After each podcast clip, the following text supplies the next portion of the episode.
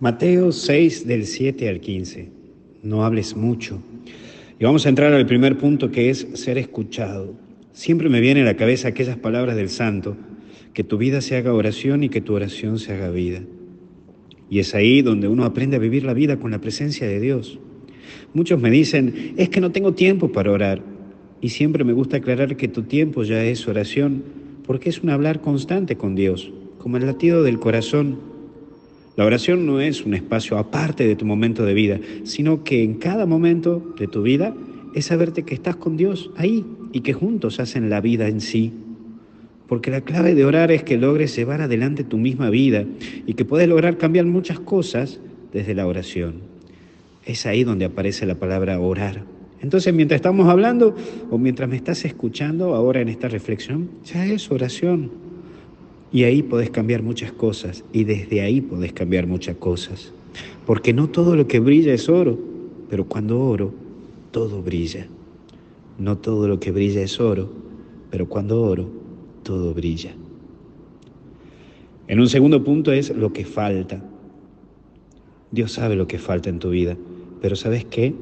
Nunca, jamás, en ningún aspecto de la vida, ya sea el amor, el trabajo, la amistad, los hijos, pero bajo ningún aspecto de la vida, tomes una decisión que sepas de antemano que no podés sostener.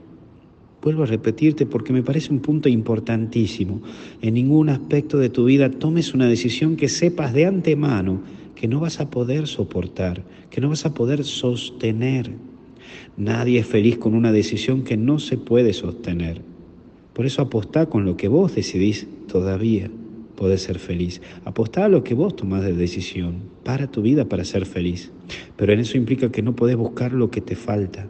Si vos decidís sin luego saber que no lo podés sostener, o sabiendo, mejor dicho, que no lo podés sostener. Por último, el Padre Nuestro.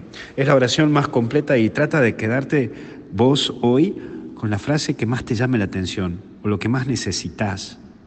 Hoy a mí me llama y me voy a quedar con líbranos del mal, porque siento que en estos dos últimos meses me movieron por todo lado los problemas.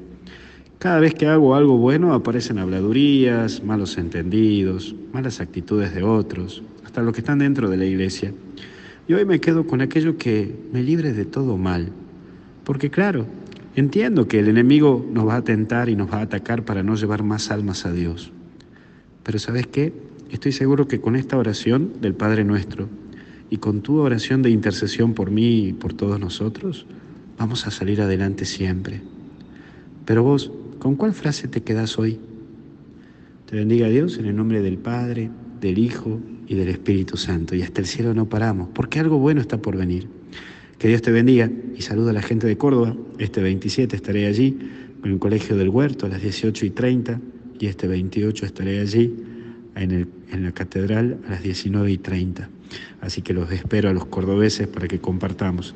Y la entrada es llevar un alimento no precedero.